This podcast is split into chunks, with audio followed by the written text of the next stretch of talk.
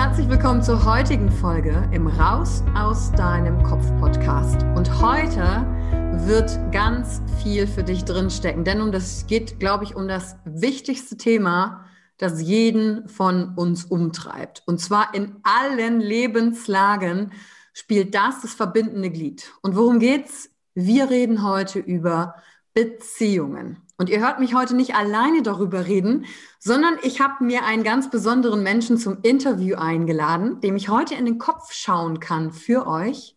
Und das ist der Beziehungsarchitekt Tobias Böker aus Hamburg.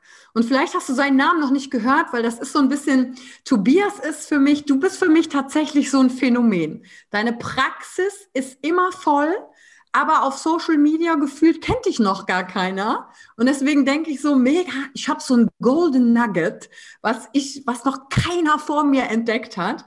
Und du darfst heute als Zuhörer Tobias mit mir gemeinsam entdecken. Und ähm, wir gucken uns an, wie ist Tobias zu dem Thema Beziehung gekommen. Da wurzelt, ja, wie könnte es anders sein, schon in der Kindheit.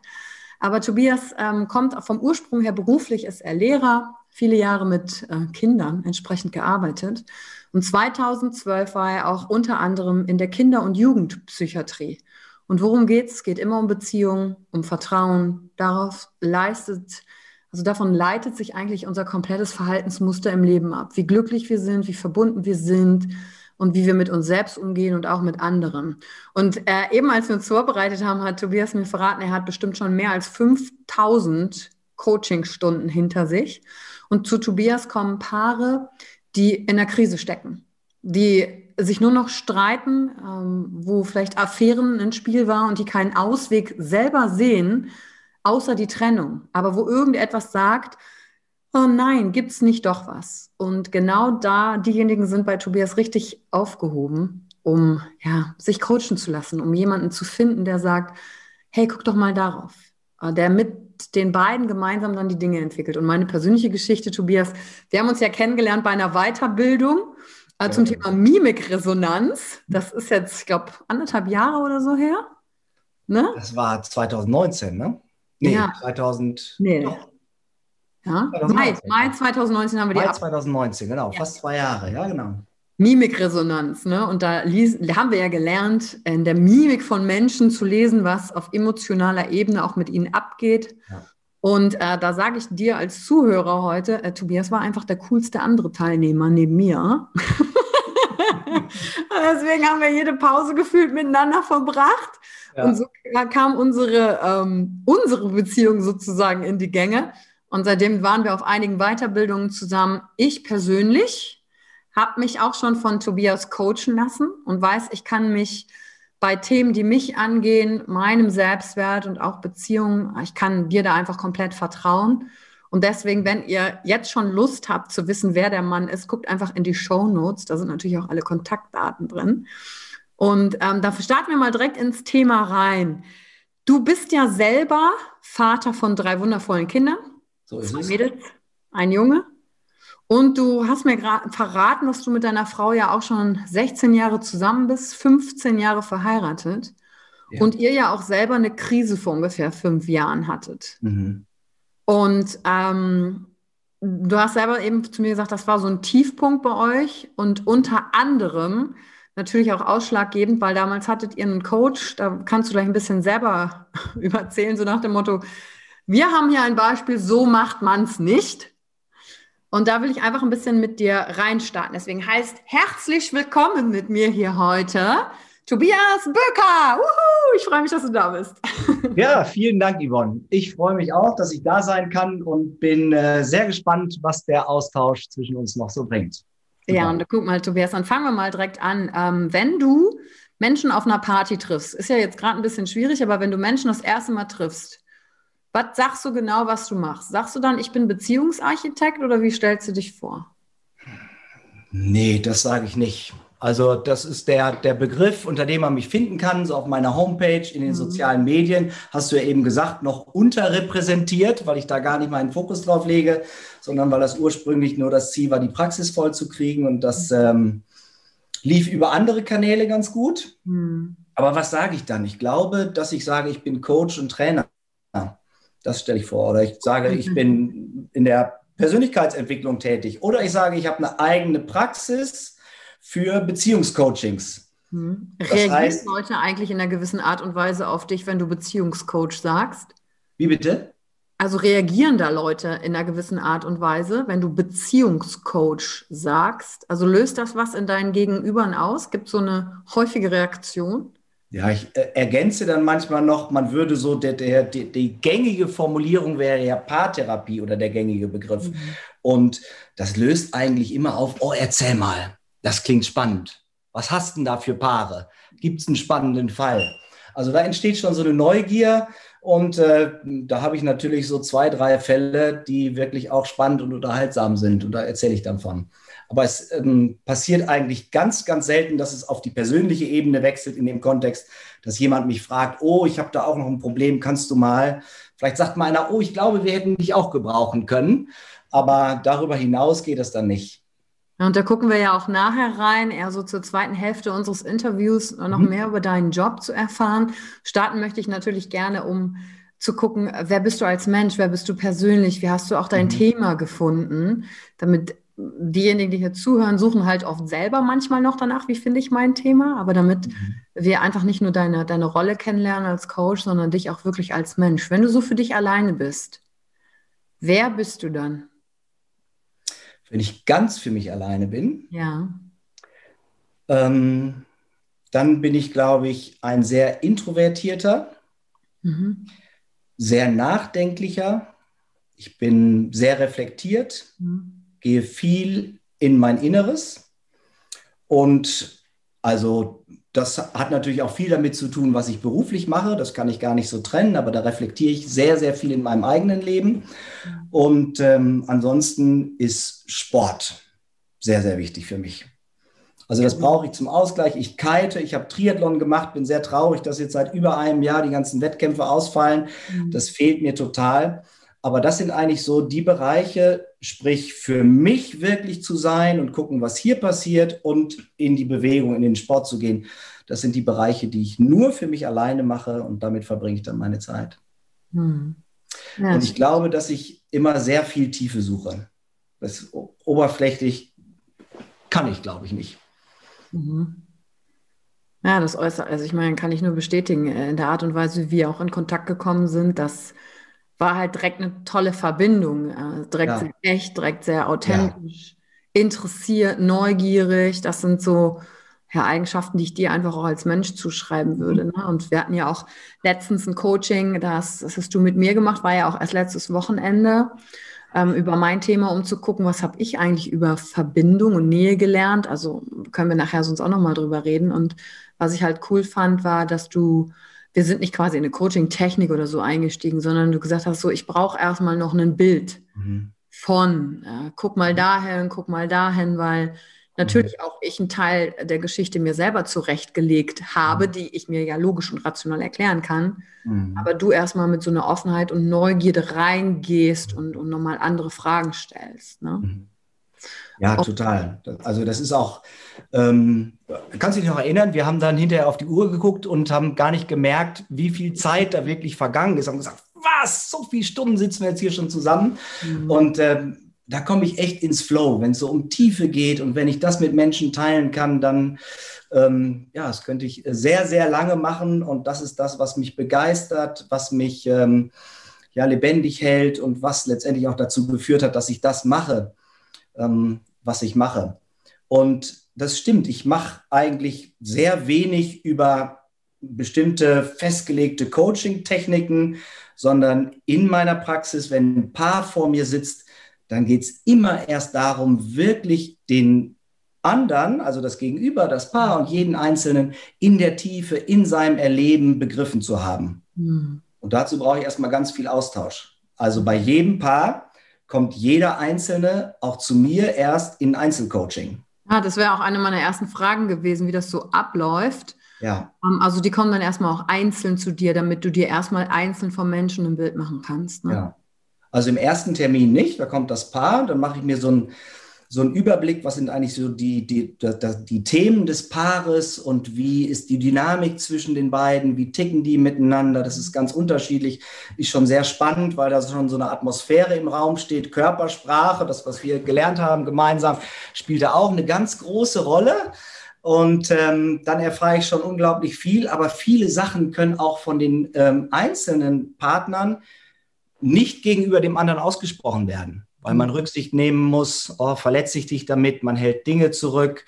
Oder einer sitzt dabei und hört zu und ist permanent gestresst von dem, was er hört. Und ja. deswegen ist es ganz wichtig, dass man auch mal für eine Sitzung zunächst, das können hinterher noch mehrere werden, aber ganz frei sprechen kann, damit ich mir ein Bild machen kann, wie tickst du eigentlich als Einzelperson?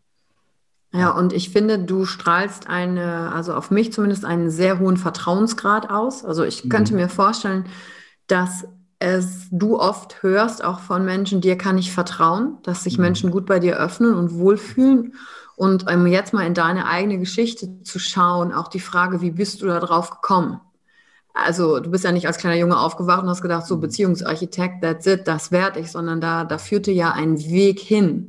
Und ich mhm. glaube, dieser Weg macht auch, dass du ganz viele verschiedene Perspektiven einnehmen kannst, für mhm. deine Gegenüber, also dass du nicht in der Bewertung bist, sondern einfach mit Verständnis Raum öffnest. Mhm. Und lass uns doch mal da reinschauen, ähm, auch in deine Vergangenheit, wie du zu dem geworden bist, wer du bist.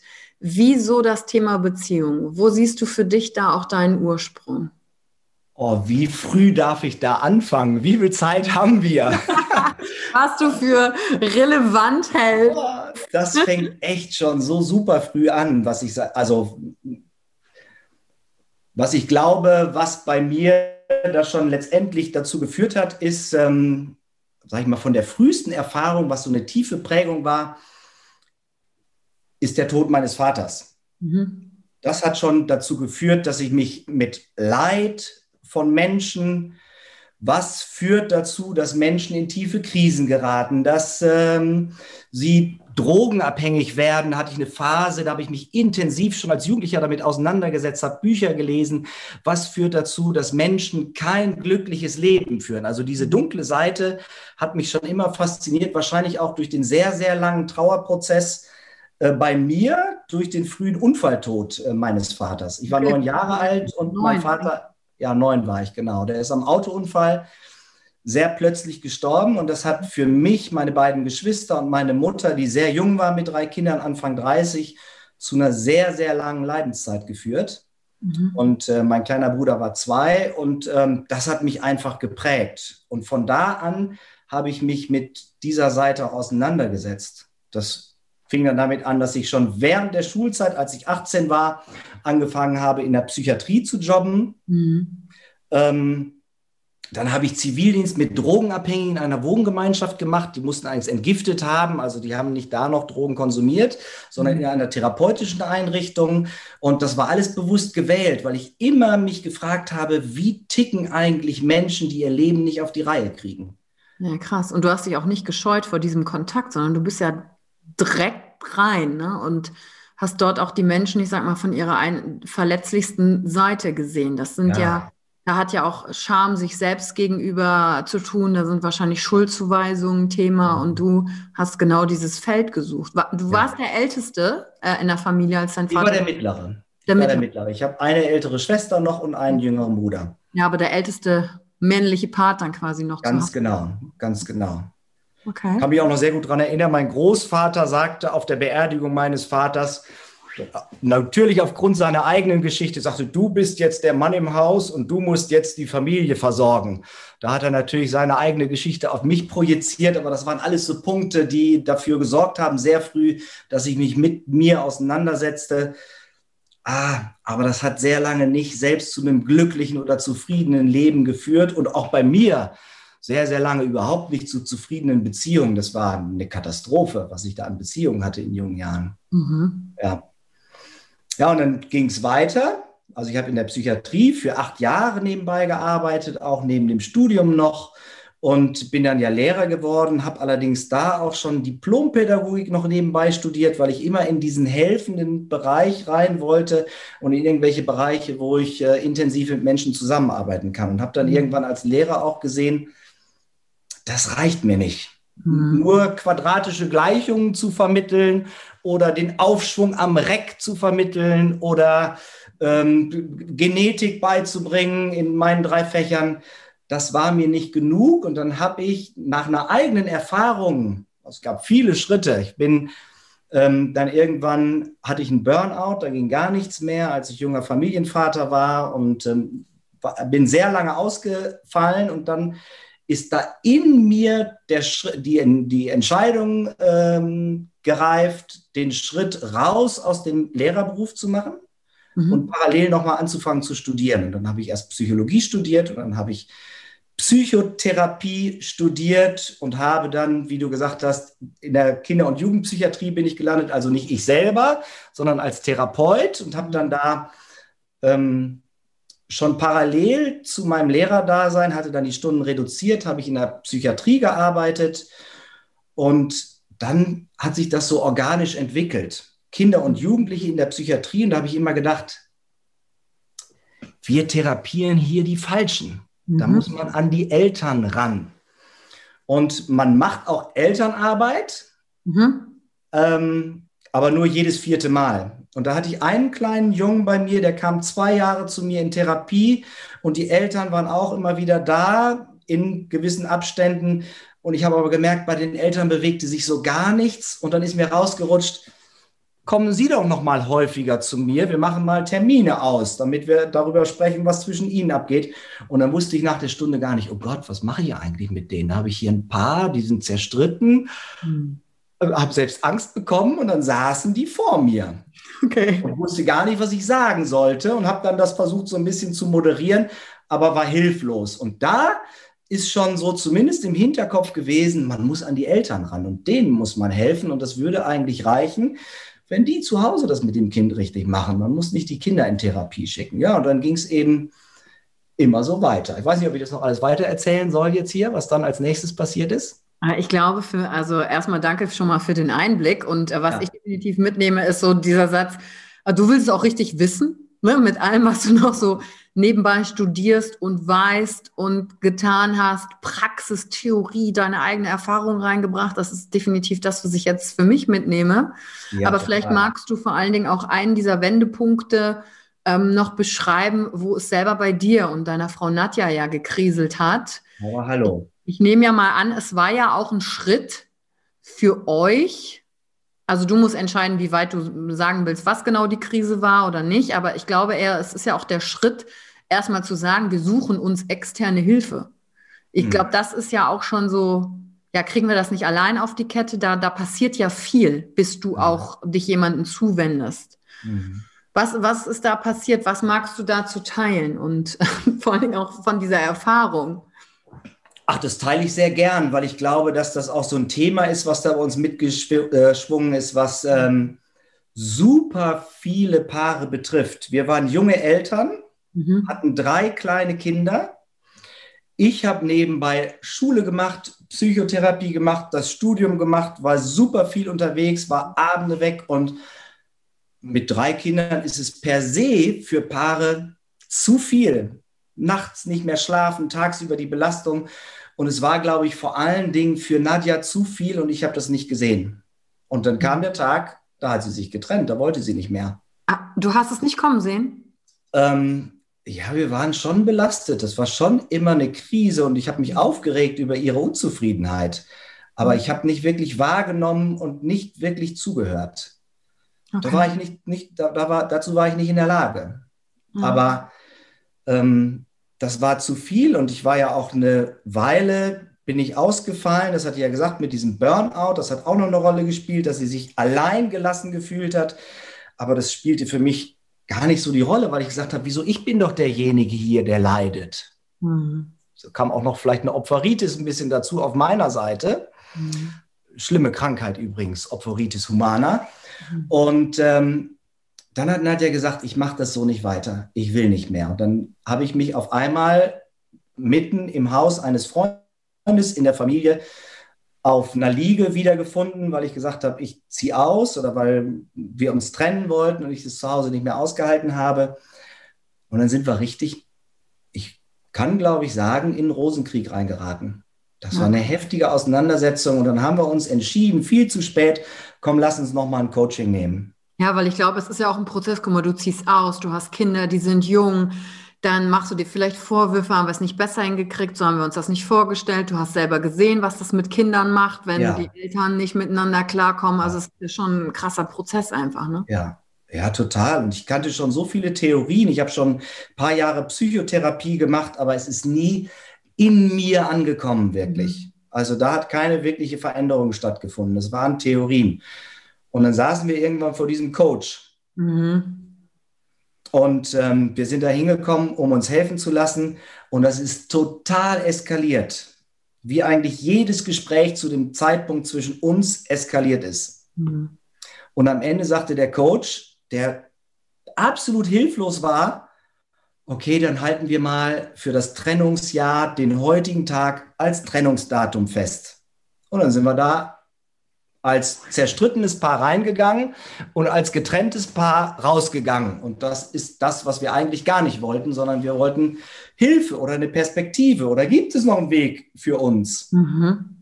Und ähm, das glaube ich, das ähm, war so ein entscheidender Schritt für mich, diese Erfahrung selber auch noch Paaren helfen zu wollen, obwohl das noch Jahre gedauert hat, mhm. dann bis ich da hingegangen bin. Ähm, aber ich war dann mehr oder weniger so frustriert oder enttäuscht von dem Coaching, dass wir uns auch nichts mehr gesucht haben. Hm. Und dann kam bei mir der Punkt, okay, wenn das nicht mal mehr hilft, dann musst du dir jetzt selbst helfen und dann musst du Verantwortung dafür übernehmen, dass das in die richtige Richtung geht. Und dann habe ich zu Nadja gesagt, ich kann nicht mehr von meinen Kindern getrennt sein, ich ziehe wieder zu Hause ein und ich sorge dafür, dass sich das für uns gut anfühlt.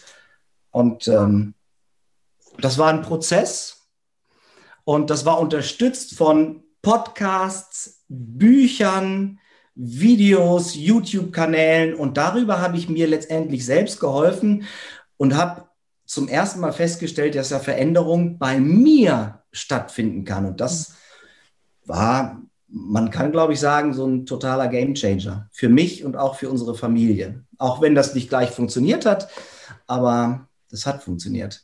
Ja, ehrlich gesagt finde ich das auf mehreren Ebenen total beeindruckend. Ich würde würd fast sagen, Gott sei Dank hattet ihr so einen schlechten Coach, weil der mhm. dir geholfen hat, in die Verantwortung zu gehen, raus mhm. aus dem Opfer. Ja. Was vielleicht so Gut, muss man da jetzt durchgehen? Vielleicht nicht. Ne? Also.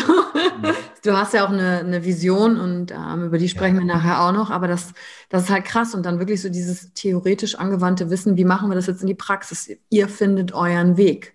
Mhm. Und jetzt heute da zu stehen und zu sagen, okay, äh, ich try and error, ich habe gefühlt alles durch. ja. Ähm, und jetzt gebe ich das weiter an andere und helfe anderen damit. Kannst du so ein paar paar Marker setzen, die sagen, das hat euch persönlich geholfen, bevor wir dann in das auch reingehen, ähm, was du heute mit Paaren dann machst? Ja. Also ich habe ja keine Paartherapie oder kein Beziehungscoaching gehabt. Ich weiß nur immer, der Satz, der immer bei mir mitgeschwungen hat und erst zuerst, ganz zu Beginn, war es nur ein äußeres Verhalten. Und mhm. zwar immer dann, wenn Nadja und ich aufeinander getroffen sind, mhm. dann habe ich mir gesagt, es geht jetzt nicht um dich, sondern es geht darum, dass du dafür sorgst, dass sich andere in deiner Gegenwart wohlfühlen. Dass du denen was mitgibst. Und zwar Nadja. Ich muss jetzt dafür sorgen. Das wird äh, schwer werden, weil wir waren noch nicht wieder ein Paar sofort, sondern ich bin erstmal wieder zu Hause eingezogen, auch der Kinder wegen, weil ich die vermisst habe. Und ich habe aber immer wieder unterschwellig mir gesagt, du bist in der Verantwortung. Mhm. Ich übernehme Verantwortung, dass sich das hier gut anfühlt. Und das hat geklappt in den einzelnen Situationen. Da spielten ganz, ganz unterschiedliche Sachen eine Rolle. Meine Emotionen, ich war dazu gezwungen quasi durch die Situation und durch meinen Willen, den ich dann ähm, oder der mich dann gepackt hatte, dafür zu sorgen, meine Emotionen, wenn Trauer oder Wut hochkamen, selber zu regulieren für meine Wut nicht mehr andere verantwortlich zu machen. Und da habe ich mir wirklich erstmal nur Hilfe durch Literatur geholt und bin dann später zwar nochmal damit ins Coaching gegangen. Das wäre bestimmt hilfreicher gewesen, weil es gibt gute Coaches und es gibt bessere Coaches. Aber in der Situation habe ich wirklich das für mich alleine gemacht und das trägt mich bis heute natürlich in dem, was ich mache. Ich kann dafür Verantwortung übernehmen, wenn es hier in der Familie schief läuft, mhm. dass ich der Fels in der Brandung bin und dafür sorge, dass es wieder in die richtige Richtung geht. Selbstverantwortung hm. in mich reinschauen. Meine Emotionen sind meine Emotionen und vielleicht ausgelöst durch dich, aber Verantwortung kann ich dafür übernehmen. Und das ist was Befreiendes für mich als auch für Nadja gewesen, ne? für meine Frau. Und weil, also da äh, steckt auch drin, dass du dein Ego zurücknimmst, das natürlich anschießt. Klar, wenn die Wut ja. hochkommt, äh, äh aus dem Impuls heraus den anderen anzubrüllen, ist natürlich leicht. Ja. Im, Nach Im, Nachhinein ist es halt, okay, ja. wo kommt denn meine Wut her? Was hat die ausgelöst? Ja. Dafür ja Verantwortung zu übernehmen. Welches Bedürfnis ist verletzt? Warum gibt es den Trigger? Das ist die eine mhm. Seite. Mich würde auch noch interessieren, was hat sich dann dadurch verändert? Auch ich, also weißt du, wir sagen ja auch immer im Bereich der Persönlichkeitsentwicklung, du kannst die anderen nicht ändern, du kannst ja immer nur dich ändern. Und mhm. wenn, wenn du einfach machst und dich veränderst, verändern sich die anderen um dich herum mit.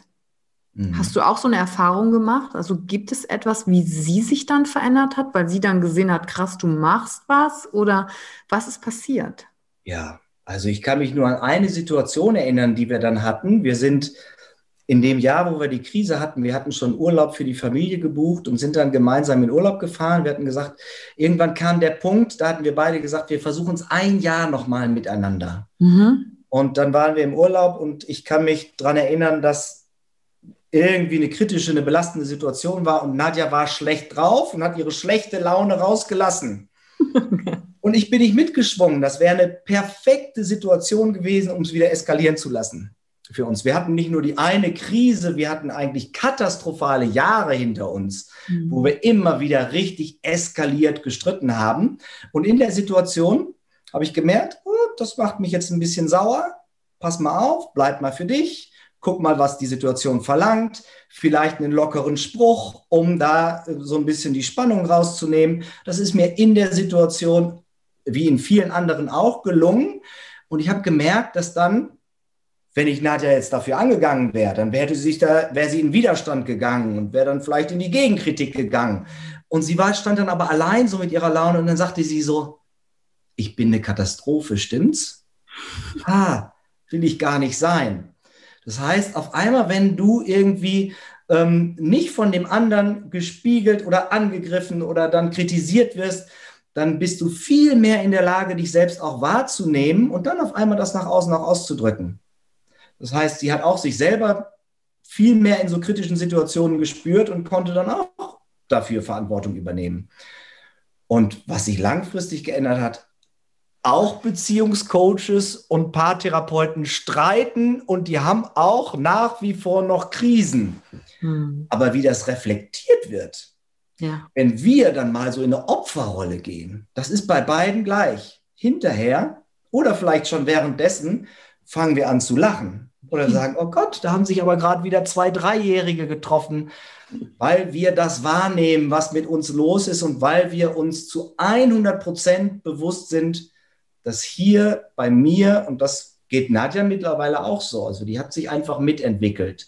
Da gab es kein Schlüsselerlebnis, sondern die hat dann auch irgendwann so nachgefragt, wie, was passiert eigentlich bei dir? Mhm. Möchte ich auch können. Und das trägt bis heute. Und dann, wie gesagt, das führt manchmal zu lustigen Situationen und manchmal reflektieren wir das auch ernsthaft. Und ja, das ist schon, hat sich schon in der Tiefe enorm geändert, was sich zwischen uns abspielt.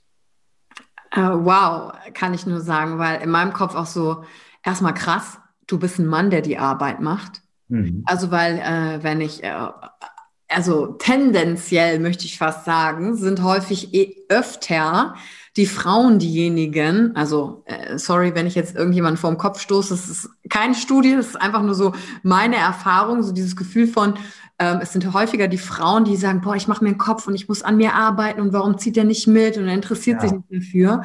Und ähm, jetzt erstmal zu erleben, krass, es geht auch anders. Es gibt äh, Männer wie dich, es gibt mhm. die, die für sich das sagen, eine Entscheidung treffen, also wo das daraus initiiert ist. Also mhm. das finde ich erstmal schon, macht auch was mit meinem Weltbild, finde ich ja. mega. Und ähm, auch dieses, was du sagst, was glaube ich ganz wichtig ist. Und vielleicht ist das auch ein Punkt, den, wenn wir jetzt mal reingehen in, mit welchen Themen kommen Paaren? Was rätst du? Gibt es den Heiligen Gral für Beziehung? Mhm. Und ähm, was uns ja vorgelebt wird, im, ich sage jetzt mal im Film und Fernsehen, ja. da endet es ja immer, äh, wenn, wenn sie dann sich küssen und gerade heiraten. Aber es wird ja, ja seltenst gezeigt ja. in so großen Blockbustern. Klar, wenn du irgendwelche Serien hast, geht es dann auch in die täglichen Krisen hinein. Was passiert eigentlich dann? Und dadurch wird ja so ein Bild von Beziehung kreiert, dass eine gute Beziehung sei, ah, wir streiten uns nie und wir sind mhm. immer einer Meinung. Und du merkst schon, wie ich es sage, steckt natürlich eine Wertung schon drin. Und ja. das finde ich jetzt ähm, einen wichtigen Satz von dir, so dieses Ja, wir streiten und ja, wir sind auch manchmal immer noch die zwei, dreijährigen, aber mhm. wir haben gelernt, anders dann zu reflektieren und mit uns anders umzugehen. Ja.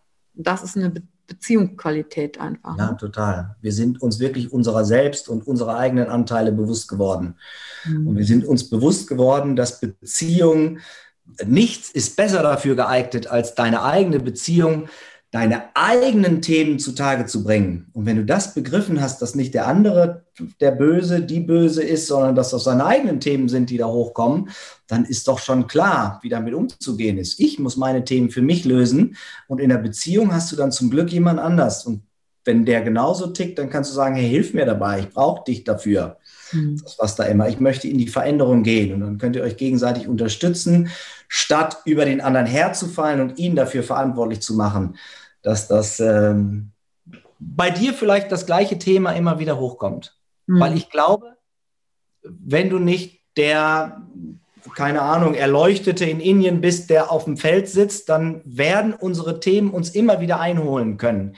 Ich glaube nicht, dass wir uns jemals zu 100 Prozent von unseren Themen lösen können. Aber mhm. ich glaube mittlerweile fast, dass fast jedes eigene Thema ähm, so gestaltet werden kann, dass du gut damit leben kannst. Hm. Und dass du einen Umgang damit finden kannst, dass es nicht dich und andere immer wieder so belastet, dass du in diese tiefen Dramen reingehst. Sondern dass du einfach sagen kannst, ach guck mal, da bist du ja wieder. Ja. Und jetzt lass mich machen, warum ich hier bin. Geh mir nicht auf den Zeiger, sondern lass mich mal meine Beziehung führen, so wie sie ist. Ja, und da haben doch wir auch, da haben Nadja und ich doch auch diese ganz klassischen Themen. Also erstmal die Inhalte, mit denen die Paare kommen. Du hattest da eben so nachgefragt. Das ist doch bei Nadja und mir auch. Nadja ist diejenige, die tendenziell früher mal für Ordnung sorgte, die eher den Staubsauger in die Hand nehmen würde, die ordnungsliebender ist. Und ich würde erst, meine Grenzen sind da ein bisschen weiter gesteckt. Und ähm, natürlich kommt das auch mal zu einem Konflikt ah, du hast jetzt schon so lange nicht mehr oder was auch immer, in der Küche geholfen, mal aufgeräumt oder ich brauche dich. Aber das ist eigentlich nie mehr zwischen uns so, dass es an so oberflächlichen inhaltlichen Themen eskaliert, weil wir selbst dafür Verantwortung übernehmen. Mhm. Aber das sind so Themen, mit denen, ähm, oder also das sind Inhalte, die sich bei unseren Paaren, die zu mir in die Praxis kommen, auch immer wieder zeigen. Aber du hattest eben so nach den Themen gefragt. Ja, genau. Primär sind, das sind Ordnung, Unterstützung im Haushalt, gegenseitige. Das sind nicht die Themen, damit kommt niemand in die Praxis, sondern in die Praxis, weil, mhm. hatte ja schon gesagt, ich bin eher so die dunkle Seite der Menschen, die interessiert mich und deswegen kommen häufig sehr, sehr schwer belastete Paare zu mir, die zum Beispiel gerade eine Affäre zu verdauen haben oder wo sich jemand fremd verliebt hat, sich nicht aus dieser Fremdverliebtheit lösen kann und trotzdem Familie und Frau nicht verlieren möchte.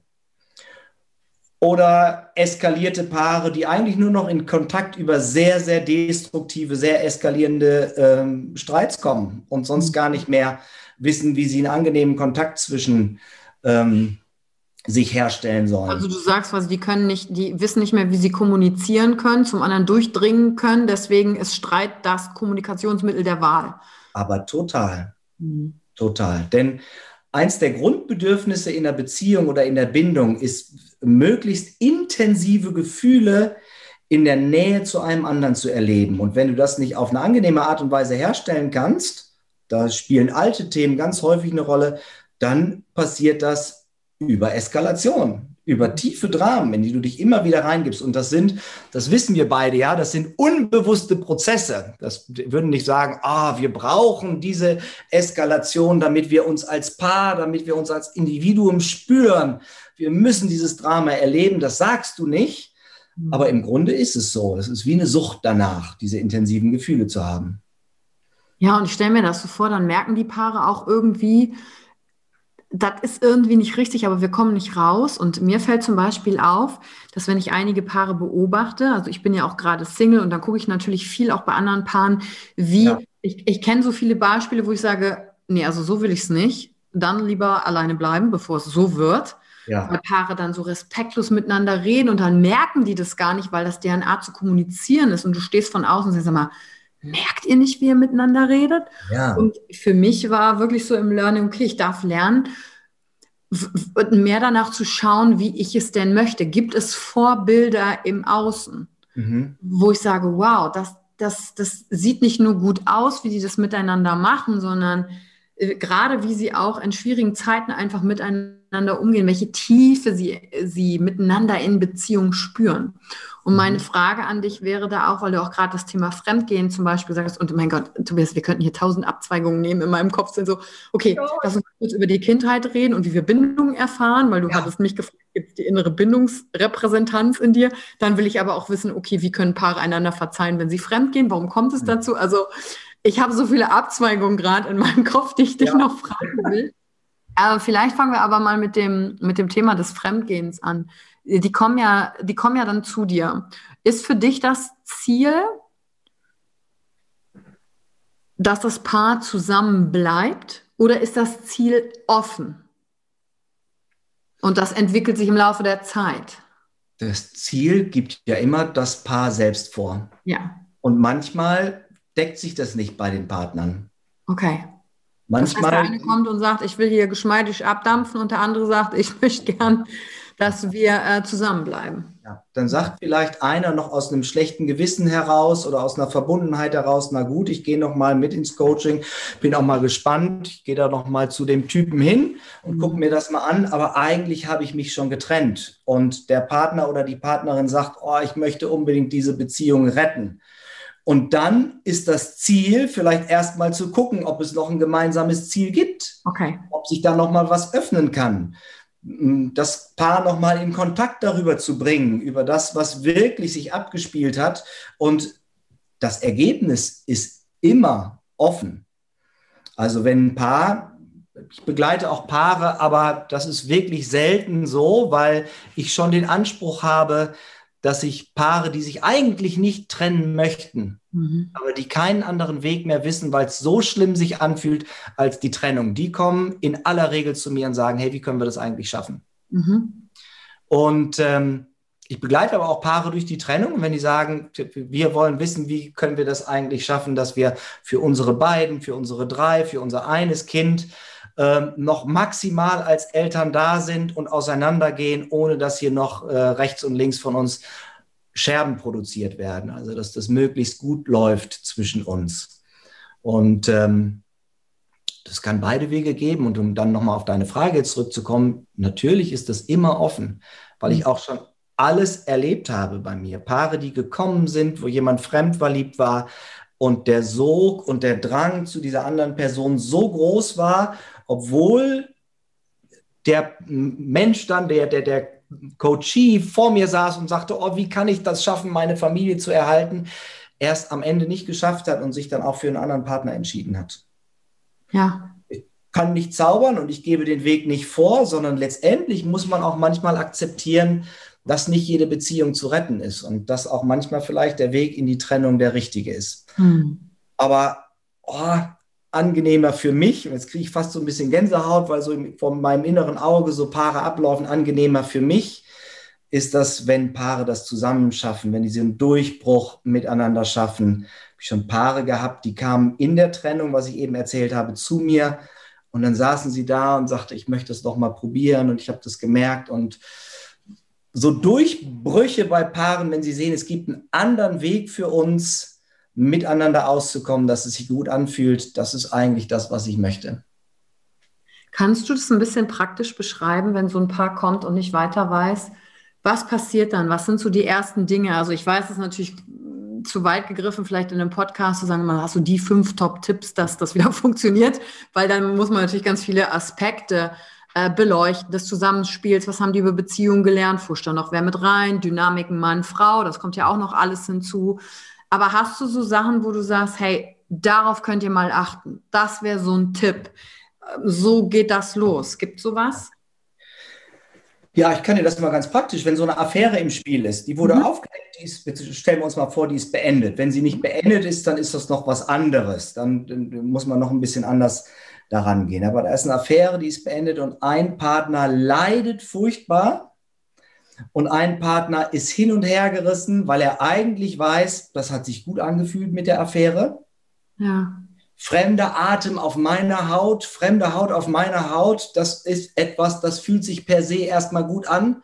Aber ich bin in einer Beziehung und ich möchte meinem, meiner Frau, meinem Mann, meinem Partner, meiner Partnerin überhaupt nicht wehtun. Hm. Schlechtes Gewissen, Schuldgefühl und dann passieren in dem Anblick des Schmerzes des anderen Dinge, die sind ungut, wenn man die nicht begleiten lässt.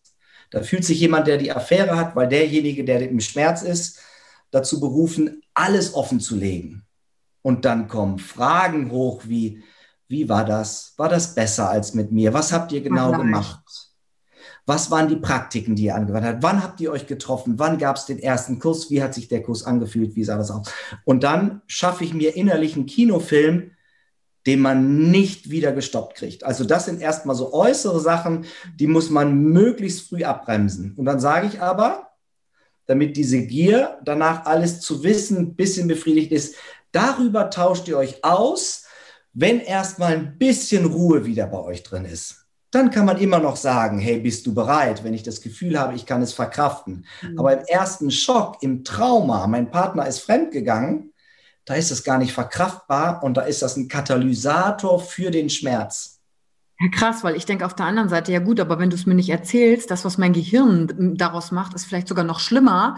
Dann würde ich jetzt aber vielleicht doch lieber wissen wollen, was genau abging, damit ich mir nicht ein schlimmeres Bild male. Was ja. sagst du dazu?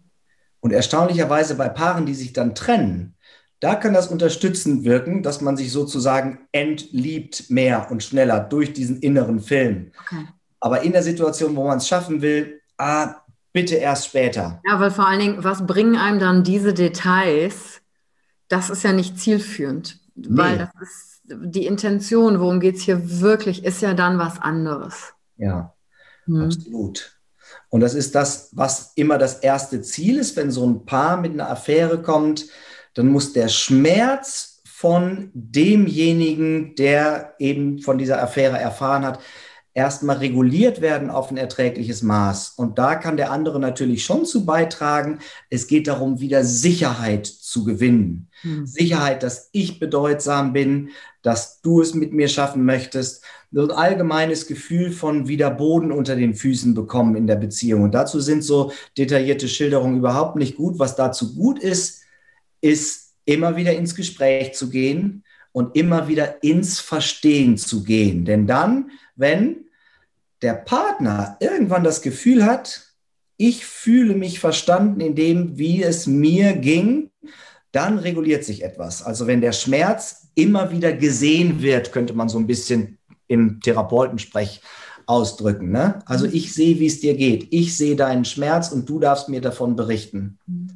Und ähm, was sagst du dazu, mm, dass ja derjenige, der jetzt gesagt hat, er ist fremdgegangen, also dass der das ja eher sa vielleicht sagt, es gibt ja total unterschiedliche Umstände, aber der, dass der das sagt, ja, worum geht es denn dir? Geht es dir nur darum, dass du dich besser fühlst, dass du es gesa gesagt hast, damit du mit deinen Werten kongruent bist, dass du jetzt eine Affäre hattest?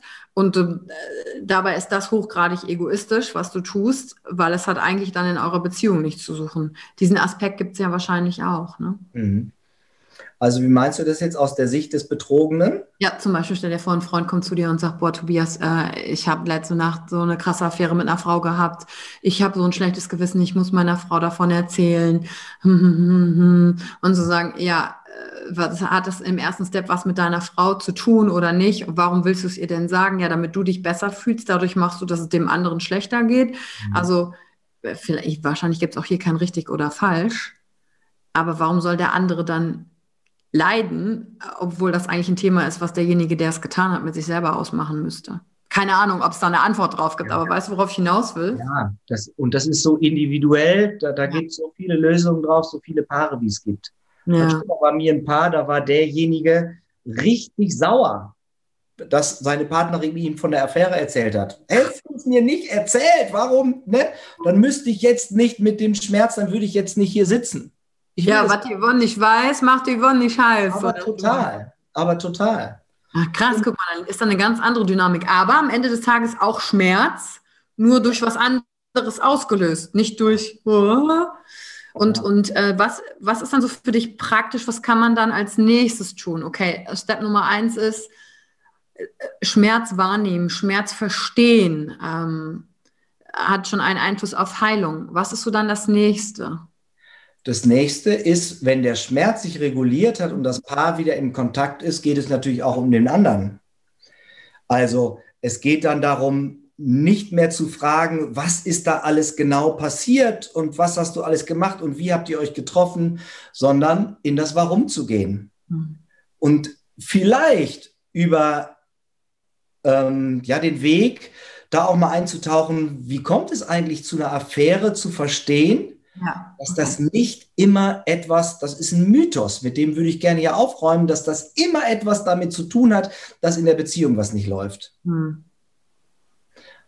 Das ist Unsinn. Denn wenn du dich zum Beispiel, nehmen wir mal das Beispiel, du lernst dich in jungen Jahren kennen in deinen Zwanzigern und dann triffst die Entscheidung, ich möchte bis ans Lebensende zusammen sein, dann wird es Situationen geben, wo du jemand anderen triffst, den du anziehend findest und Menschen gehen unterschiedlich damit um. Nicht jeder landet in einer Affäre, aber manche landen in einer Affäre. Die Umstände sind so unterschiedlich, wie Menschen unterschiedlich sind, aber es hat nicht in jedem Fall etwas mit der Beziehungsqualität zu tun. Denn in einer langjährigen Beziehung ist es völlig normal, dass du unterschiedliche Phasen durchmachst, wo du dich mal näher, wo du dir mal näher bist, wo du auch mal mehr in die Distanz gehst. Mhm. Das sind normale Schritte, die musst du durchlaufen. In der Distanz findest du dich dann auch wieder anziehend und kannst wieder in die Nähe gehen. Mhm. Und wenn du dann der Ich-Bezug, wenn jemand fremd gegangen ist, der ist ja riesig. Das hat mhm. was mit mir zu tun. Und du, das ist ein bösartiger Akt in meine Richtung. Und wenn ich verstanden habe, was beim anderen passiert, was nicht leicht ist, das ist manchmal ein Weg zu verstehen, was auf der anderen Seite passiert, dann kann sich da was lösen und dann letztendlich kannst du vielleicht auch ins Vergeben gehen, die Vergebung. Hm. Und dann kannst du dich dem widmen, was wollen wir jetzt eigentlich, wie wollen wir jetzt unsere Beziehung leben und da vielleicht was Neues draus machen. Ja, ich finde, das, was du beschrieben hast, passt auch unabhängig davon, ob es eine Affäre gab oder nicht. Weil äh, selbst wenn verletzende Kommunikation stattgefunden hat oder äh, jemand trifft sich lieber mit Freunden, als mit dem Partner was zu machen, stecken ja immer verletzte Bedürfnisse dahinter. Ich werde nicht gesehen. Ja. Zum Beispiel, ich hatte mal, das habe ich mal erzählt, äh, einer meiner vorherigen Beziehungen wollte ähm, mein damaliger Freund immer so mit Freunden in Urlaub fahren. Und in meinem Kopf hatte sich so voll das Bild gebaut, so ich bin dem nicht genug, der findet das ja. zu langweilig mit mir. Und ich war damals schon, äh, ich sag mal, so clever, reflektiert genug und habe einfach gesagt, du, ich habe da diesen Gedanken, kannst du mich mal aufklären, warum du immer willst, dass wir mit Freunden im Urlaub fahren? Bin ich zu langweilig? Also er hatte aber ein ganz anderes Bedürfnis. Der war so voll der gesellige Typ. Der hat einfach nur für sich gehabt, boah, mit mehr mhm. Leuten ist doch lustiger. Das mhm. hatte also gar nichts mit mir zu tun. Ich habe es aber voll auf mich projiziert. Solche Dinge zum Beispiel. Und da äh, in, in die Vergebung einfach auch reingehen zu können. Und ja. Da gibt es ja tausend Sachen. Wie geht das dann mit in die Vergebung gehen? Hast du noch etwas, was du sagst, das wären so Schlüssel für eine, für eine ja, ich würde nicht sagen glückliche Beziehung, sondern für eine tiefe Beziehung. Weil ich finde, Glück wird zum Beispiel komplett überinter, überbewertet, überinterpretiert. Katastrophe, da wird quasi unter dem Harmonieteppich alles gekehrt, damit wir ja, ja glücklich sind. Ja. Und das ist eher zufrieden und tiefe Beziehung. Da spielt Glück auch eine Rolle, aber nicht so als Dauerzustand, sondern eher, ja, im Vor und Zurück und rauf und runter, aber miteinander, so stelle ich mir das vor. Hast du dafür noch was, was du sagst, boah, wenn hier jetzt eine Million Leute zuhören und die das alle wüssten, dann würde es richtig geil laufen in den Beziehungen auf der Welt? Ja. Ja, das weiß ich. Ich glaube nicht, dass es da den einen Tipp gibt, aber mhm. ich kann das gar nicht, ähm, also ich, du brauchst mich gar nicht, weil du hast es eigentlich schon gesagt. Okay. Dieses Streben nach Glück, hat, glaube ich, in vielen Beziehungen damit was zu tun, dieses äh, Verliebtsein, was man da mhm. erlebt hat in der Anfangsphase wieder erleben zu wollen. Und das erlebt man in langjährigen Beziehungen nicht per se automatisch, per Zufall, sondern das muss man wieder herstellen. Mhm. Und da sind zwei Aspekte wichtig. Und der eine Aspekt, den ich da nennen würde, ist Freundschaft. Mhm. Dein Partner ist auch gleichzeitig ein sehr enger, vielleicht sogar dein bester Freund. Mit dem kannst du dich über deine Themen, was dich beschäftigt, auch austauschen. Das hat ganz viel mit Sicherheit, mit Verbundenheit zu tun. Dann fehlt aber in dieser Sicherheit, in dieser Nähe häufig etwas, was mit der Aufregung, mit dem Kribbeln ähm, zu tun hat, was mit Leidenschaft zu tun hat. Und das geht ja langjährigen Paaren verloren. Das kann man aber durch entsprechendes Handeln auch immer wieder herstellen. Mhm. Das heißt, du musst dir in, dein, in deinen eigenen vier Wänden, wenn du nur da bist und dich da aufhältst als Paar, vor allen Dingen, wenn du Kinder hast und nur funktionierst, dann geht das flöten, dann geht das verloren. Und das musst du proaktiv immer wieder herstellen mit deinem Partner. Was wollen wir eigentlich an Abenteuer, an Aufregung, an neugierigen neuen Erfahrungen im Außen, außerhalb der eigenen vier Wände erleben. Das mhm. muss nicht immer was Großes sein. Manchmal kann das sein, dass man irgendwie einen kulturellen Ort besucht im Außen und dann guckt man seinen Partner an und erlebt ihn dann tatsächlich schon wieder anders. Mhm. Das sind jetzt keine therapeutischen Interventionen, das geht nicht in die Tiefe, sondern das ist eher so ein Beziehungstipp. Aber das wird vor allen Dingen bei Paaren, die Kinder haben und vielleicht jahrelang so an so ein Funktionieren gebunden waren, viel zu häufig vernachlässigt. Also mhm. baut eure Freundschaft, gebt euch Sicherheit, aber sorgt vor allen Dingen dafür, dass ihr im Außen immer wieder Situationen herstellt, die aufregend für euch beide sind. Mhm. Spielt übrigens noch ein weiterer Aspekt, der gut untersucht ist, so spannend, der spielt da eine große Rolle. Ähm, wenn du eine Situation hast, in der du dich unsicher fühlst, ich könnte jetzt mal sagen, also das macht man nicht, aber geh mal in den dunklen Wald mit deiner Frau als Mann, wo sie Angst hat und du hast keine Angst. Und dann entsteht schon mal wieder körperliche Nähe und dieses Gefühl von Sicherheit und dieses Kribbeln der Angst. Das ist jetzt ein bisschen platt gesagt und ist natürlich ein bisschen komplexer, aber dieses Kribbeln der Angst wird dann leicht auf den anderen Partner projiziert. Mhm. Und das lässt dann wieder so eine Verbundenheit entstehen. Also draußen sich aufregende Situationen immer wieder zu schaffen als Paar. Eminent wichtig. Ja, und ähm, wir haben ja jetzt hauptsächlich über Mann-Frau-Paarbeziehungen gesprochen. Und ähm, ich nehme an, dass sich ja das ein oder andere äh, auf jede Art Beziehung übertragen lässt, auf ja. homosexuelle Beziehungen ganz genauso. Ja. Ähm, und was mich noch interessiert, gehen wir hier eigentlich von dem Konzept der Monogamie aus? Das gibt das Paar vor. Das gibt das Paar vor. Nein, absolut nicht. Ja. Also du kannst davon nicht auf, du musst keine polyamore Beziehung oder du musst keine offene Beziehung leben, überhaupt nicht, aber du musst im Grunde, das müsste man Paaren mitgeben am Anfang einer Beziehung. Du musst davon ausgehen, dass mal was passiert in die Richtung in deiner Beziehung.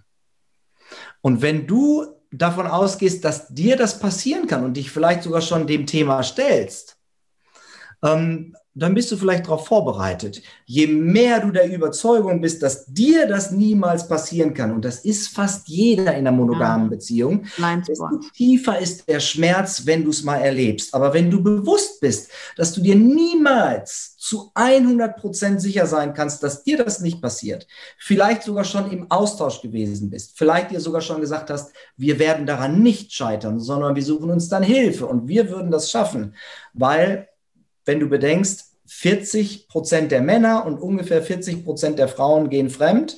Und wenn nicht immer beide Partner in einer Beziehung fremdgehen, dann sind das ja in langjährigen Beziehungen schon 60 Prozent der Paare ungefähr, hm. denen das passiert. Und das gab es immer, das gibt ja, das es. Das ist eigentlich eher die Regel sozusagen statt die Ausnahme, ja. würde ich daraus ableiten. Und vor allen Dingen, was ich daran spannend finde, ist, äh, am Anfang einer Beziehung erstmal klar, also nicht zu unterstellen, was versteht, also sondern zu fragen, was verstehst du eigentlich unter Beziehung? Und äh, gerade heute immer mehr, immer mehr Menschen äh, gehen ja diese klassischen Strukturen an und hinterfragen sich so, hey, wer sagt eigentlich, äh, Monogamie ist das Ding? Ist das nicht nur ein steuerlicher Vorteil, den äh, die Kirche sich irgendwann ausgedacht hat für die kleinste Einheit, weil daraus unser System stabil ist? Und sich aber selber mit dieser Frage auseinanderzusetzen, wo, guck mal, allein der Begriff Fremdgehen hat ja schon eine Wertung in sich. Mhm. Und ich glaube, äh, der. Betrogen werden. Ja, betrogen werden. Das klingt ja, also Sünde, ne? Du sollst mhm. nicht begehren deines nächsten Weib, steht ja, glaube ich, auch in der, in der Gebote drin. Mhm. Ähm, dich wirklich selber mit dir auseinanderzusetzen, auch mit deinem Gegenüber, ein neuer Mensch und nicht als selbstverständlich zu nehmen, sondern zu sagen, hey, was stellst du dir vor in Beziehung? Wie willst du es? Und da muss ich mir aber auch die Frage stellen, wie will ich es? Mhm. Und vielleicht passen die Vorstellungen, und dann zu fragen, okay, wo kommen meine Vorstellungen her? Sind es überhaupt meine? Oder mhm. habe ich die übernommen? Da sind wir ja wieder auch bei so einem äh, Coaching und vielleicht auch mhm. sogar therapeutischen Thema. Wie bin ich konditioniert? Aber dann noch zu, äh, zu erkennen, hey, wenn das, was ich will in Beziehung, nicht zu dem passt, was du willst in mhm. Beziehung, auch dann zu sagen, dann sind wir beide tolle Menschen, aber passen in dem Aspekt vielleicht auch einfach nicht zusammen. Und das ist auch vollkommen okay. Mhm. Also meinst du jetzt nur bezogen auf die Monogamie oder auch auf andere Themen? Äh, zum Beispiel auf andere Themen, wenn man sich überhaupt die Frage gestellt hat. Ich, ich äh, habe so ein bisschen den Eindruck, meistens schlittern Leute so rein, mhm. lernen sich so kennen, fangen eine Beziehung an und unterstellen mhm. Monogamie, mhm. haben aber nie darüber gesprochen mhm. weil das Gros das ja so macht, weil uns das ja so vorgelebt wurde. Ja. Und das fliegt dir eben dann um die Ohren, wenn es irgendwann nicht mehr passiert. Ja. Oder wenn es irgendwann passiert, also wenn es irgendwann nicht mehr funktioniert.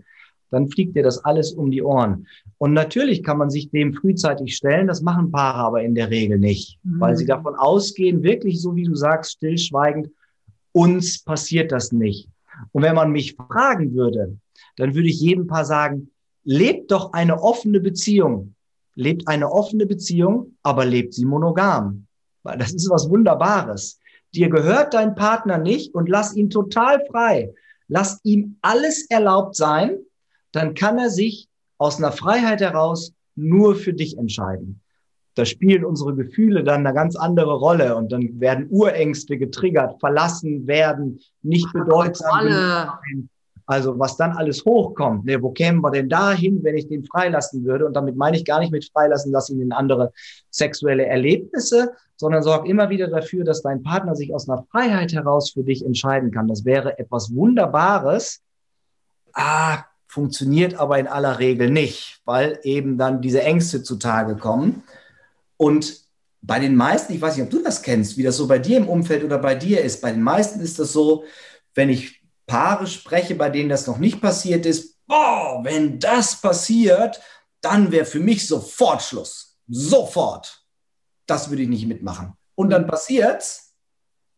Und dann kommt das große Edge. Äh, will ich doch nicht. Ich ja, kann, kann ich ja zu meinem Ursprungswert stehen? Ich habe ja gesagt, das geht für mich gar nicht. Ja, aber worum geht es? Dann ja. geht es um, dass du den Wert erhalten hast oder dass du mit dem Erlebnis, mit dem wahren Mensch in dem echten Leben, was jetzt passiert, lernst umzugehen und dich neu kennenlernst in einer neuen Größe und daran wächst. Das ist ja auch die Chance, die darin steckt. Ne? Ja, das, das wäre am Ende so eines Prozesses bei mir in der Paartherapie auch das Schönste für mich. Das muss nicht jedes Paar erreichen, aber wenn so eine totale Transformation stattgefunden hat und man sich wirklich in der Freiheit lässt und, hm, sage ich mal, den anderen so loslässt, dass man diesen Besitzanspruch, der, glaube ich, bei uns in unserer westlich zivilisierten Gesellschaft dem anderen gegenüber automatisch in einer Beziehung ja. da ist, du gehörst mir, dass der aufgelöst wird. Und wie gesagt, ist mir ganz wichtig nochmal zu sagen, das heißt nicht eine offene sexuelle Beziehung zu leben, sondern immer wieder sich bewusst zu machen und auch im Handeln und in der inneren Haltung, dass der andere frei ist. Mhm. Und das ist ein viel schöneres Gefühl auch für mich, wenn ich immer wieder erlebe, der wow. andere ist aus einer freien Entscheidung bei mir. Und ich muss Wie stark ist das denn bitte immer wieder? Der hat sich, derjenige hat sich immer wieder für dich entschieden, immer wieder ja. neu. Ne?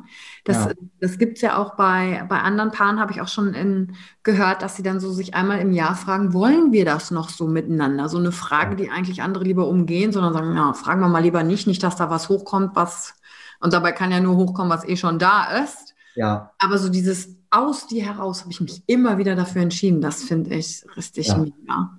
Ja, das wäre schön, wenn auch bei mir in der Praxis jeder Prozess da enden würde in der Freiheit. Aber das möchte ja gar nicht jedes Paar. Und ähm, ich helfe immer da, wo Hilfe gewünscht wird. Das funktioniert sowieso nicht, dass man irgendwas von mir was mir wichtig wäre, dass ich dem Paar irgendwas überstülpe und manche wollen nur einen bestimmten Punkt überwinden oder einen bestimmten Konflikt lösen und das ist auch komplett in Ordnung. Aber am Moment einer tiefsten Krise, so wie ich sie auch erlebt habe, wie ich vorhin äh, über meine eigene Familie, ich hätte meine Familie verloren, die wäre weg gewesen. Da ist eben auch, da steckt eine riesige Chance zur persönlichen Veränderung drin. Und ähm, das versuche ich schon den Paaren auch mitzugeben, dass das, wenn sie an so einem Tiefpunkt zu mir kommen, dass das immer eine große Chance ist, auch eine persönliche Veränderung in Gang zu bringen, die in etwas mündet, was sich viel besser anfühlt als das, was ich vorher hatte. Ja, und magst du da mal über deine Vision sprechen, die du hast? Warum das auch dein Thema ist? Weil, guck mal, deine Praxis ist voll. Du ja. alleine kannst ja nur eine gewisse Handvoll von Leuten unterstützen. Ja. Und da steckt ja noch ein größerer Wunsch und eine größere Vision für dich hinter. Mhm. Und für diejenigen von euch, die das bis hierhin auch schon interessant fanden, die heute zugehört haben, checkt unbedingt die Show Notes. Wir packen nachher noch die ganzen Kontaktdaten von Tobias unten rein. Ähm, wir werden die gleich auch nochmal nennen. Schreibt eine Mail. Wir haben nämlich zum Abschluss des Podcasts gleich auch noch eine kleine Überraschung für euch vorbereitet oder für mhm. dich vorbereitet. Aber sprich doch nochmal über deine Vision. Warum tust du das, was du tust? Wozu? Was soll, was soll daraus werden? Was ist der nächste Schritt auch okay. für dich? Das erzähle ich. Da, dafür ist mir ein Aspekt noch wichtig, ja. weil es ja auch immer wieder um meine eigene Beziehungskrise ging. Mir ist wichtig, dass ich nicht das, das, was ich erlebt habe in meiner Beziehung, dass ich das in meinen Coachings verkaufe, sondern ich glaube nur, dass meine eigene Krise in meiner eigenen Beziehung dazu geführt hat, dass es eine besonders authentische Arbeit ist. Aber mhm. das ist nichts, das, was ich erlebt habe, das, was ich meinen Paaren wiedergeben möchte, dass die den gleichen Weg gehen, sondern die sollen, jeder soll seinen Weg finden. Aber das macht, glaube ich, das sehr authentisch, weil ich die meisten Aspekte aus eigener Erfahrung kenne und auch diesen tiefen Schmerz. Mhm. Und meine Vision ist natürlich, dass möglichst viele Paare diesen Schmerz überwinden und nicht in der Trennung landen. Ich glaube, dass die meisten Trennungen überflüssig wären, wenn man sich einer Unterstützung von außen, ähm, ja, wenn man sich Unterstützung von außen geholt hätte. Weil bei vielen Paaren, was wir zu Anfang, glaube ich, auch schon gesagt hatten, ist es so, ich möchte mich gar nicht trennen, eigentlich, aber das ist der einzige Weg, der zwischen uns noch funktioniert. Hm. Und meine Praxis ist voll und ich kann nicht allen Paaren helfen und ich würde gerne, dass es, weil ich glaube, dass das in Deutschland ein totales Brachland ist. Gute Beziehungscoaches. Ich meine, guck dir meine Erfahrungen in meinem eigenen Coaching an. Es gibt nicht so besonders viele. Und wenn man sich die Ausbildung anguckt, gibt es auch nicht so besonders viele gute, tiefe Ausbildungen, wo man dann hinterher wirklich Paaren helfen kann. Und es ist nicht Voraussetzung, ähm, dass jeder so eine Beziehungs- oder Ehekrise, wie ich sie hatte, ähm, wirklich durchlaufen hat, diese Arbeit machen zu können, sondern es muss der Wunsch sein und dann eine gute Ausbildung zu haben. Mhm. Und ich möchte gerne gute Beziehungscoaches ausbilden, um das zu multiplizieren, damit mehr Menschen in diesem Land, denen das ein Wunsch ist, zusammen zu bleiben, äh, geholfen werden kann. Und die Kinder spielen natürlich auch eine große Rolle. Scheidungskinder haben gleich eine höhere Wahrscheinlichkeit, dass sie sich auch irgendwann mal scheiden lassen. Und es gibt jedes Jahr Scheidungskinder im sechsstelligen Bereich und das ist immer mit einem tiefen Trauma und einem tiefen Leid verbunden, auch wenn man das außen nicht immer sofort erkennen kann, was da in so einem Kind, was häufig keine Worte dafür findet. Ähm, ja, was dieses Leid, was das durchmacht, das kann man nicht immer unbedingt sehen, aber das wäre natürlich fantastisch, wenn weniger Kinder das erleben müssen und wenn es mehr glückliche Paare gäbe. Und ähm, das kann ich nicht alleine schaffen. Dazu müssen Menschen, die diese Vision teilen, dass es weniger Trennungen gibt, vielleicht in Ausbildung gehen und das auch anfangen zu leben als Coaches.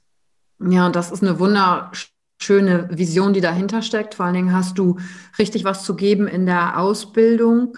Ähm, und da wäre nämlich jetzt direkt meine Frage, wie nehmen Leute denn am besten mit dir Kontakt auf? Stell dir vor, hier hört heute jemand zu und sagt, boah, Beziehungscoach, ich fühle mich angesprochen, vielleicht bin ich Scheidungskind oder habe selbst eine Krise durch oder sag einfach, boah, das Thema Beziehungen ist erstmal interessant für mich, weil unter anderem mit mir im Gespräch kam ja, ja auch heraus, dass du mich erstmal gefragt hast, hast du überhaupt ein, eine Erfahrung von Sicherheit in Beziehungen, dass du das, also frühkindlich erlebt hast, dass du das jetzt im Erwachsenenalter leben kannst und ja. ähm, Beziehungen auch erstmal ja zu sich selber haben. Also wo können Menschen Kontakt aufnehmen und wenn der ein oder andere ist, der sagt, boah, die, so eine Ausbildung würde mich interessieren, wo schreibt derjenige dich an?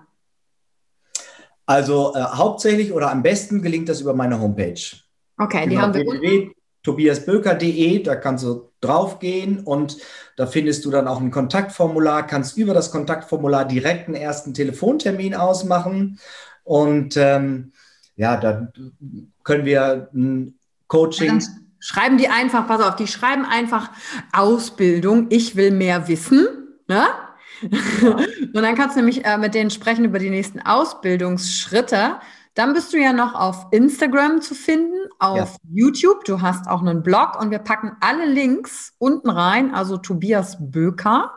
Und wir haben ja noch ein Geschenk mitgebracht, weil vielleicht ist der ein oder andere hier, der zugehört hat und hat gesagt, oh, so ein Beziehungscoach, mega, ich habe Vertrauen aufgebaut, vielleicht mag der ein oder andere deinen Ansatz und hat gesagt, ja, ich konnte von heute was mitnehmen. Mhm. Und das Geschenk ist, dass ihr nämlich 30 Minuten gratis Coaching per Zoom mit Tobias machen könnt, alleine oder als Paar, um euch kennenzulernen, beraten zu lassen im Erst Step. Ja. Ihr habt es gehört, Tobias ist ausgebucht, deswegen die ersten drei, die sich an den Computer setzen oder an ihr iPad oder was auch immer und dir eine E-Mail schreiben mit dem Betreff Ich will. mit dem Betreff Ich will. Und dann schreibt ihr einfach da rein, warum ihr gerne das äh, ähm, Coaching von Tobias in Anspruch nehmen möchtet. Und dann meldest du dich auch bei denjenigen zurück. Und ich kann nur sagen, wenn du jetzt denkst, ja, das haben jetzt bestimmt schon alle gemacht. Äh, ja, wenn das dann alle denken, schreibt keiner. Versuch dein Glück. Und an welche E-Mail-Adresse sollen denn diejenigen, die sagen, ich, die möchten gerne mit dir direkt sprechen, um dich auch als, als Coach, Beziehungsarchitekt zu, zu buchen und erstmal kennenzulernen, wo sollen die hinschreiben? Das ist die E-Mail-Adresse, die findet man auch auf meiner Website nochmal. Ähm, das ist äh, info at Tobias Böker zusammengeschrieben, OE ohne C hinten.de. Also info at tobiasböker.de.